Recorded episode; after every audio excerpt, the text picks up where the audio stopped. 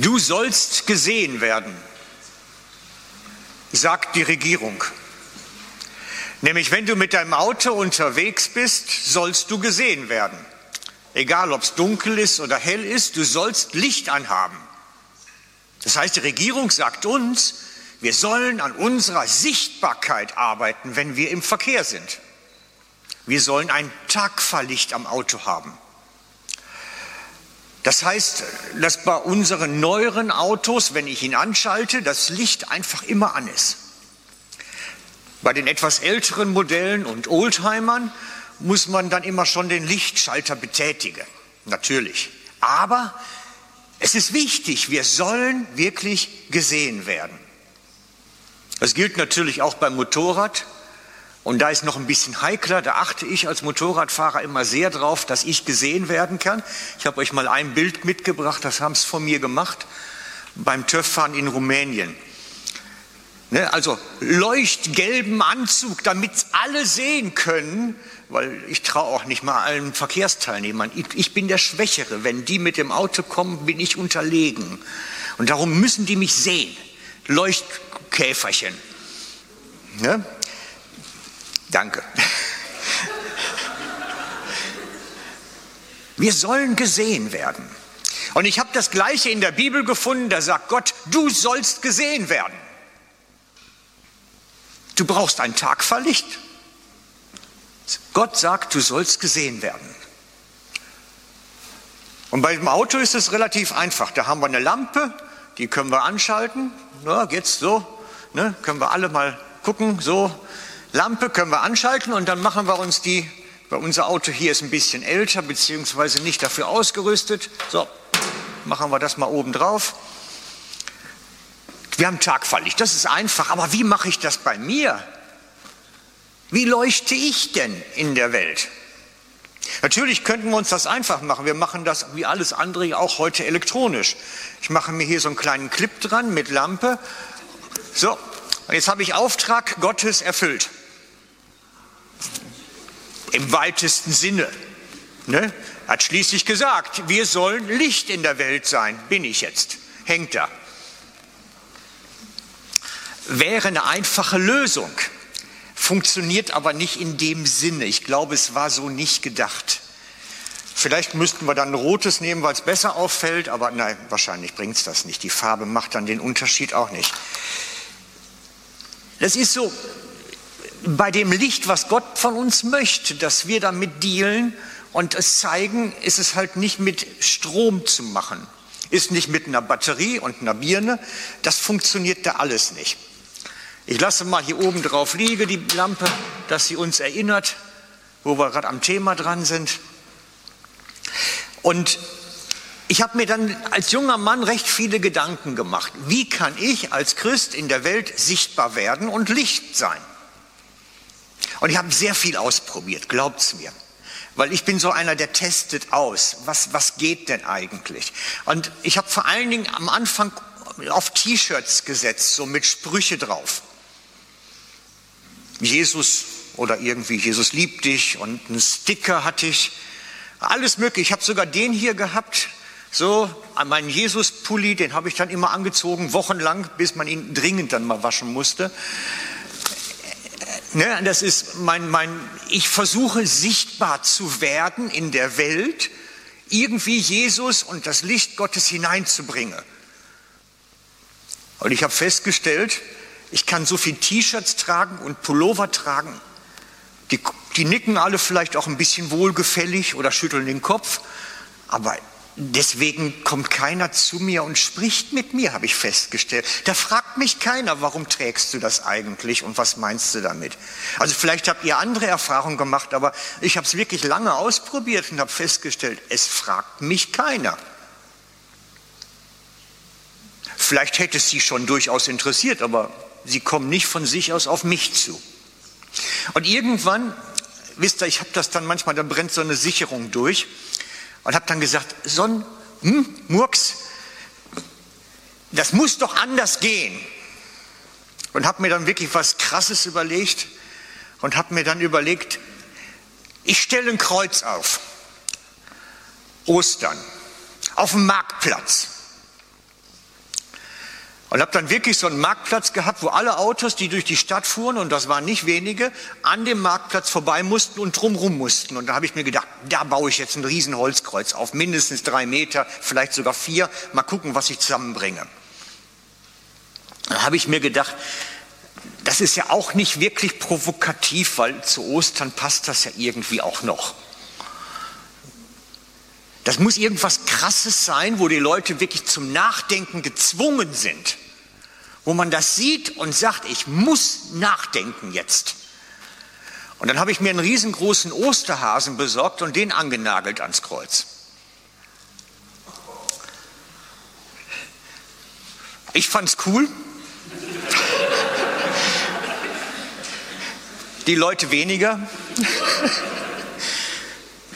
Und also es war wirklich, ähm, ich, es war so provokativ, dass es über der roten Linie weit drüber war. Ich empfehle es nicht nachzumachen. Also sie haben wirklich, ähm, viele haben das Fenster runtergekurbelt, damals gab es das noch mit der Kurbel, und dann rausgerufen und wüst geschimpft, wie tust du meinen Kindern sowas an? Ja, die saßen hinten im Auto und sahen den Osterhasen jetzt am Kreuz und Mama musste erklären. Also ich glaube, Mama war die, die schlimmer, die dran war, aber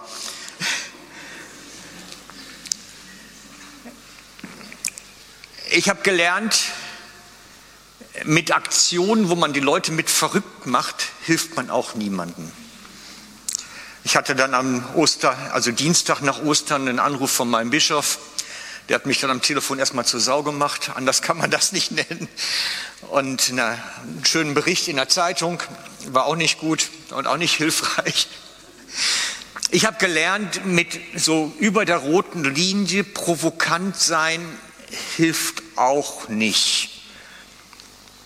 Freunde von mir haben dann etwas später versucht, mit einem Sarg durch die Stadt zu gehen und dann ist einer aus dem Sarg aufgestanden und hat daraus gepredigt, war auch nicht gut.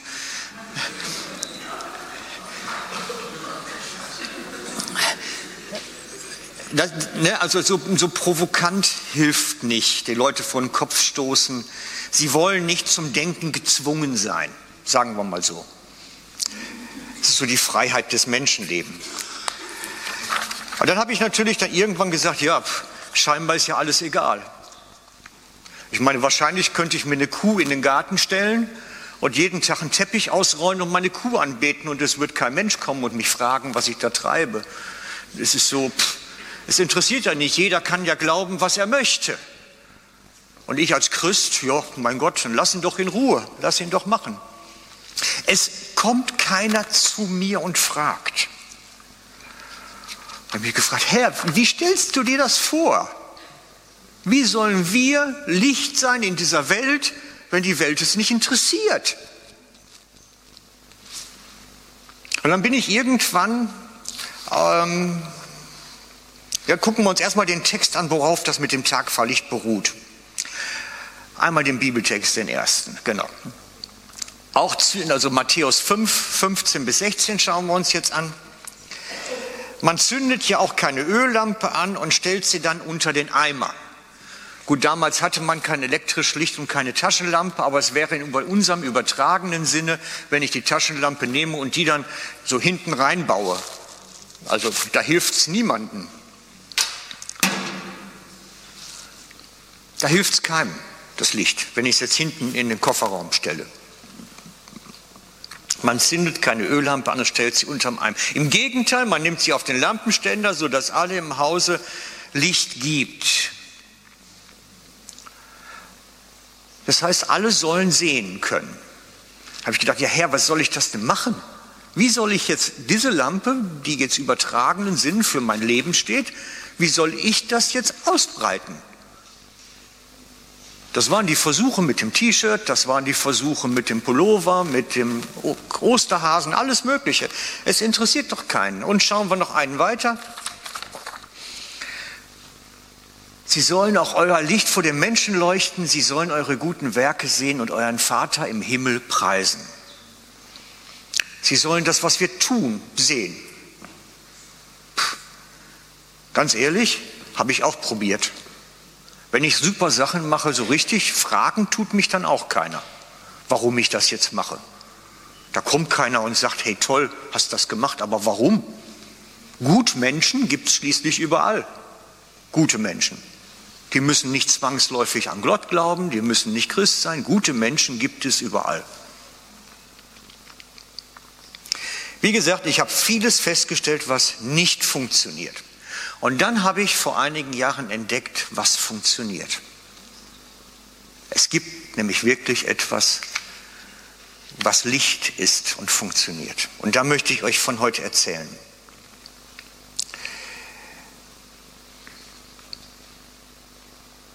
Ich habe festgestellt, dass Gott uns etwas gegeben hat, womit wir Licht sein können. Er hat uns nämlich unsere Geschichten gegeben, unsere Erlebnisse, unsere Erlebnisse des lebendigen Gottes. Und wenn ich anfange, den Menschen von dem, was ich mit Gott erlebe, zu erzählen, dann hören sie zu. Und das ist mein Erlebnis, das kann man nicht wegdiskutieren unbedingt.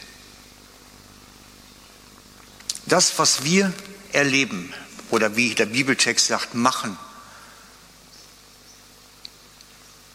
das ist unser stärkstes Licht, was wir ausbreiten können. Der Unterschied ist, und da muss ich dem vielleicht sogar so frech sein und dem Bibeltext ein bisschen widersprechen, Vielleicht ist es einfach, weil es eine andere Zeit ist auch. Schauen wir uns den anderen Text noch an aus dem ersten Petrus.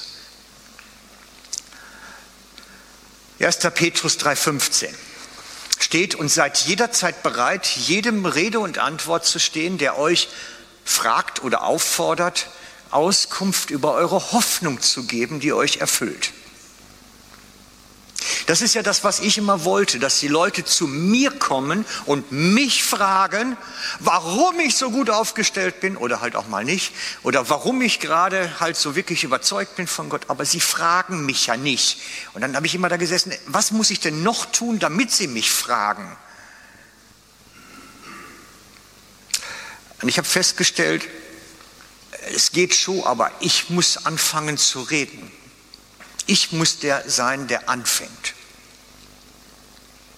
Ich muss der sein, der das Wort führt. Dann geht's. Kleines Beispiel. Ähm, wir haben ja die, im letzten Winter die Griechenland-Tour gemacht. Das heißt, wir sind ja zu, unserer, zu meinen Freunden gefahren, Pastor in Griechenland, haben Hilfsgüter hingebracht. Und ich hatte so ein bisschen Bedenken mit meinem Auto und so einem Riesenhänger dahinter mit dem Gewicht und der Größe dass ich jetzt da so viel tausend Kilometer fahre mit meinem Auto. Der hat auch schon 100.000 Kilometer schließlich auf der Uhr. So nicht, dass mir nachher unterwegs der Motor abliegt und bin dann mit meinem Auto zur Garage gefahren. Die kenne ich schon so ein bisschen, wir haben ja öfter miteinander zu tun. Und, und habe denen dann erklärt, was ich machen will. Ich habe gesagt, ich will einen Hilfsgütertransport nach Griechenland fahren, zu Flüchtlingen dort, möchte dort Ware bringen, dass die dort ihre, mit ihrer Gemeinde, den Flüchtlingen, die sie haben, helfen können und will das mit meinem Auto machen und halt einen riesen Hänger dahinter. Und aus dem, was ich da erzählt hat, hat sich ein fantastisches Gespräch ergeben. Ich muss beginnen, von dem, was ich tue, zu erzählen dann ergibt sich daraus auch Interesse. Ich muss beginnen, darüber zu berichten. Ich muss den Anfang machen. Ich muss sagen können, hey, ich habe da was erlebt oder ich bin dabei, da läuft gerade was. Und dann ergibt sich daraus etwas, was ist unglaublich zum Teil. Manchmal auch nicht bin das nächste Mal zur Garage gekommen und dachte mir, jetzt gibt es vielleicht die Fortsetzung von einem Gespräch, dass sie fragen, was, wie ist gelaufen, was habt ihr erlebt? Gar nicht. Schon wieder wahrscheinlich vergessen und gab auch keine Gesprächsgelegenheit so richtig. Komme dann aber raus aus ihrem Verkaufsraum und treffe eine Bekannte. Und die, und die sagte dann, du Frank, ich habe da die Predigt gehört letztens, online wo du erzählt hast von dem kleinen Jungen, der blind war und jetzt wieder sehen kann. Sag mal, wie ist das gelaufen? Was hast du dabei erlebt? Und dann haben wir da eine halbe Stunde auf dem Hof gestanden und gezittert und letztlich über Gottes großen Werke geredet. Gott gibt uns Gelegenheiten. Manchmal suchen wir es und die Tür geht nicht auf und dann kommt es wieder und die Tür geht auf. Und das ist so ein bisschen das, wie Simon es beim letzten Mal erzählt hat. Gott gibt uns Gelegenheiten. Wenn wir wachsam sind und sie wahrnehmen und hineintreten, können wir erzählen. Und das ist meine Botschaft für uns heute. Jeder von uns, der hier ist, hat mit Gott etwas erlebt. Sonst wärst du nicht hier. Jeder von euch hat mit Gott etwas erlebt. Deswegen ist er Christ, deswegen oder ist am Fragen nach, nach Jesus, hat Fragen, haben wir alle. Aber jeder hat etwas. Und für gewöhnlich hat auch jeder etwas erlebt mit Gott. Sonst wäre er nicht hier. Da gehe ich von aus. Und diese Geschichten sind für uns unser Licht, was wir in die Welt bringen können. Diese Geschichten unter die Leute bringen. Ich habe das vor zwei Jahren gemacht, dass ich wirklich mir mal überlegt habe, welche Geschichten habe ich eigentlich alles schon mit Gott erlebt oder bin beteiligt gewesen oder habe dabei zusehen dürfen, wie es geschieht. Was habe ich so eigentlich an Geschichten, an dem, was ich so rausgeben könnte? Und dann bin ich mit diesen Geschichten alle meine alten Freunde in Deutschland besuchen gegangen. Habe mal wirklich dann anderthalb Wochen Urlaub genommen und bin dann, habe da überall Termine gemacht, bin zu allen hin egal ob es Christen sind, Nicht-Christen sind, Pastore oder ganz weit weg. Und habe einfach jedes Mal das Gespräch dahin gezwungen, dass ich gesagt habe, du, toll, dass wir uns wiedersehen, aber ich möchte dir erzählen, was ich erlebt habe. Batsch, Hebel umlegen, mit Gewalt. Ich habe nicht viel Zeit, wir haben jetzt hier zusammen vielleicht eine Stunde und die Stunde will ich dir erzählen, was ich erlebt habe. Du interessierst jetzt im Moment gar nicht. Es, es hört sich blöd an, aber glaubt mir, es hat funktioniert. Es ist vielleicht ein bisschen rücksichtslos, weil normalerweise erinnert man so kein Gespräch, man interessiert sich für den anderen, man fragt nach, wie es ihm geht und was er erlebt hat. Ich habe für mich entschieden, die Zeit habe ich nicht. Bis die fertig sind, alles zu erzählen, was sie interessiert, kann ich meine Geschichte nicht mehr bringen. Ich muss meine Geschichte zuerst bringen und dann können Sie erzählen. Ich weiß, es ist nicht elegant, es ist auch nicht rücksichtsvoll und es ist auch nicht empathisch, aber es ist wirkungsvoll. Ich habe Menschen zu Jesus führen können, ich habe Leute zurückholen können im Glauben, ich habe welche stärken können im Glauben. Es war wirkungsvoll, Tag für Tag für Tag, jeden Tag, den ich unterwegs war. Und ich möchte euch Mut machen heute Morgen, heute Morgen konkret, dass ihr euch fragt, welche Geschichten habe ich? Was habe ich erlebt mit Gott? Was habe ich erfahren? Wo war ich beteiligt? Wo hat Gott irgendwas in meinem Leben getan oder berührt? Was ist gewesen, dass ich jetzt heute gläubig bin, was ich anderen vielleicht als Geschichte auch weitergeben kann? Und ich möchte jetzt ein bisschen ein kleines martialisches Bild bringen. Ich habe letztens ein Bild gefunden im Internet von Leuten mit so einem Luftanzug. Magst du uns das mal geben? Genau. Das gibt es scheinbar, so Anzüge, die sind dann eng anliegend und dann kann man die aufblasen und man läuft dann wie so eine Tonne rum. Ich habe gedacht, so ein Anzug, das steht für mich für Unglauben. Es interessiert mich doch alles gar nicht, was du da machst. Wie so ein Panzer. Interessiert mich nicht.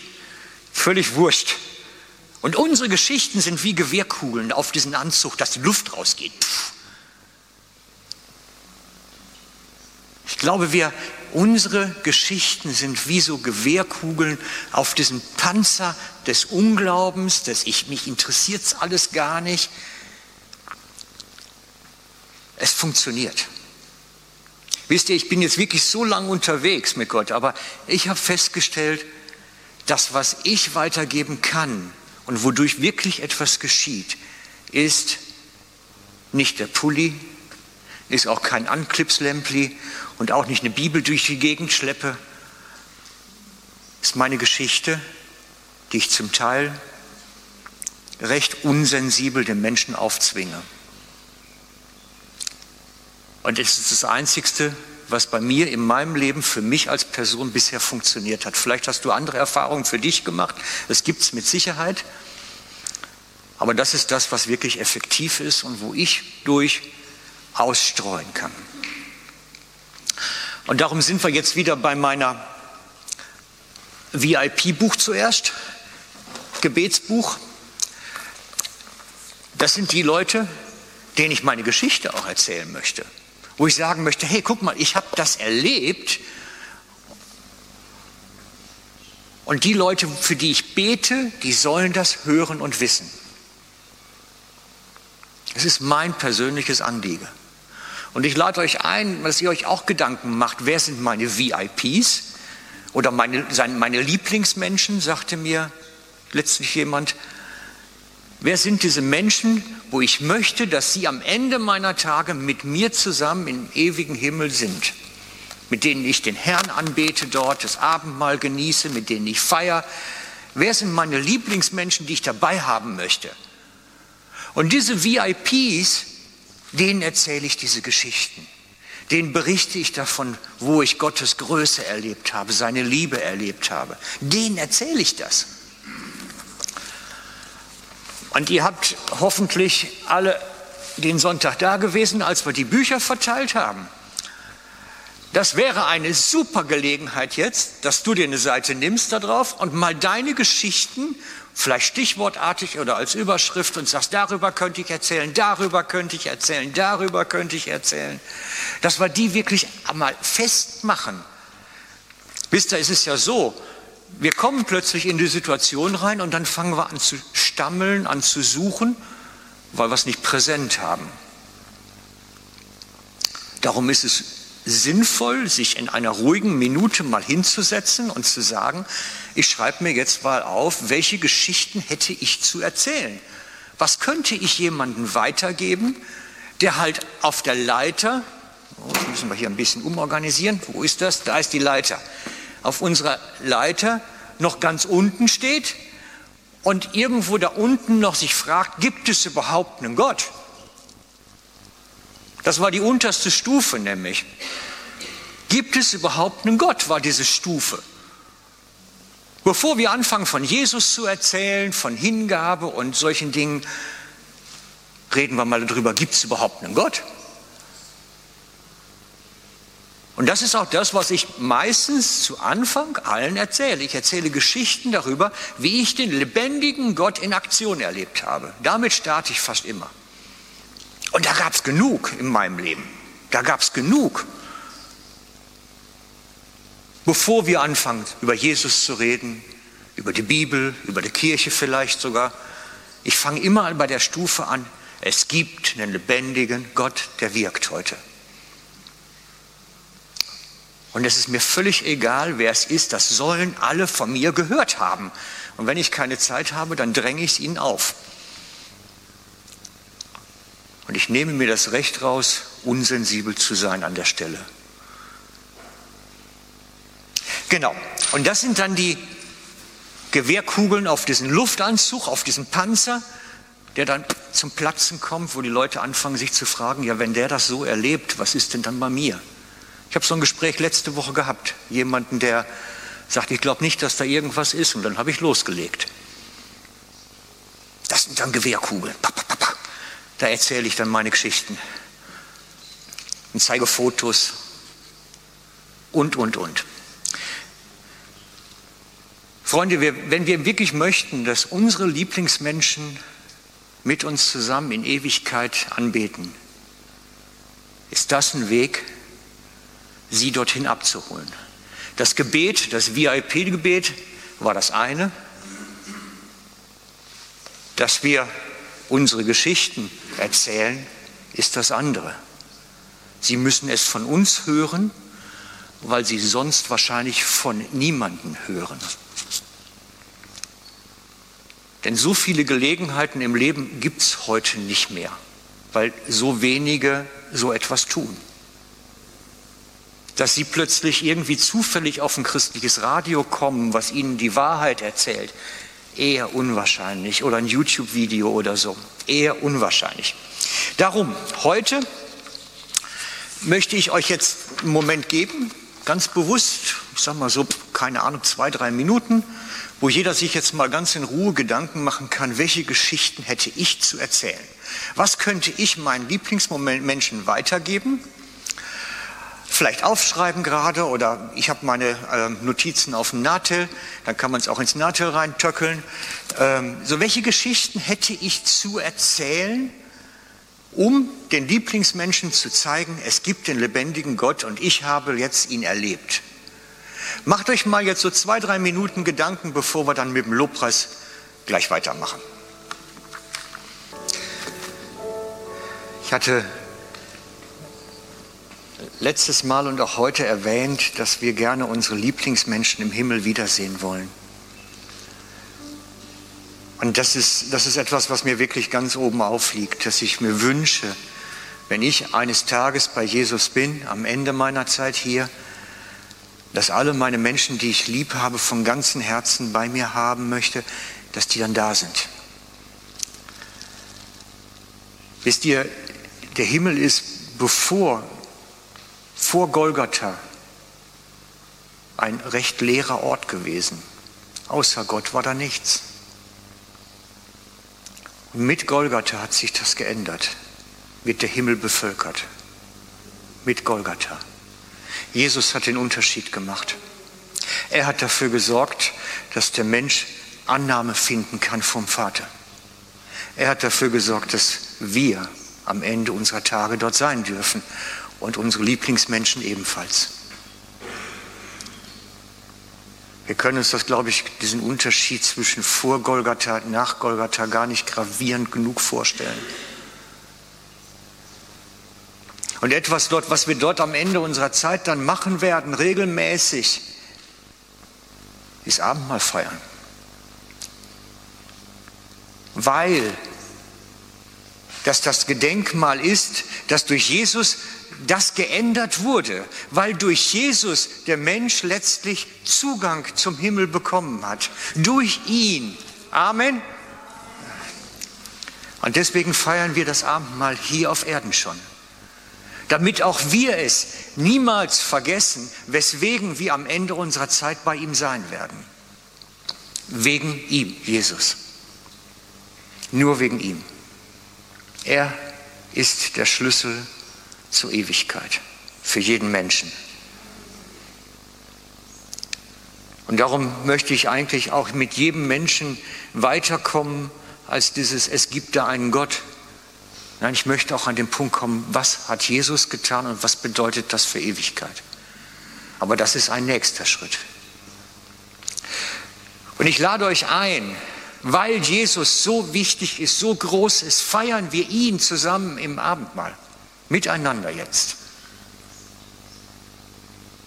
Gemeinsam, auf ihn ausgerichtet. Denn er ist der Herr, dem alle Ehre gebührt. Paulus sagt uns ganz klar, wie wir das Abendmahl feiern sollen und ich lese euch den Text dazu einmal vor.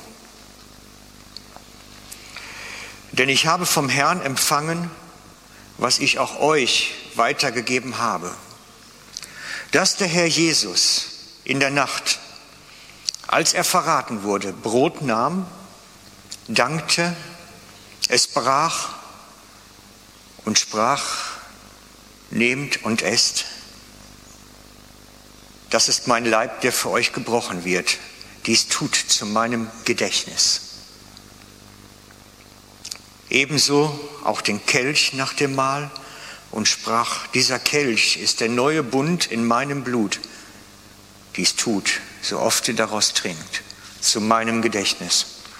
Denn so oft ihr von diesem Brot esst und von diesem Kelch trinkt, verkündet ihr den Tod des Herrn, bis er kommt. Wir können verkünden mit dem Abendmahl, wir predigen mit dem Abendmahl das, was Jesus getan hat, damit jeder, der daran teilnimmt, der es sieht, es hört.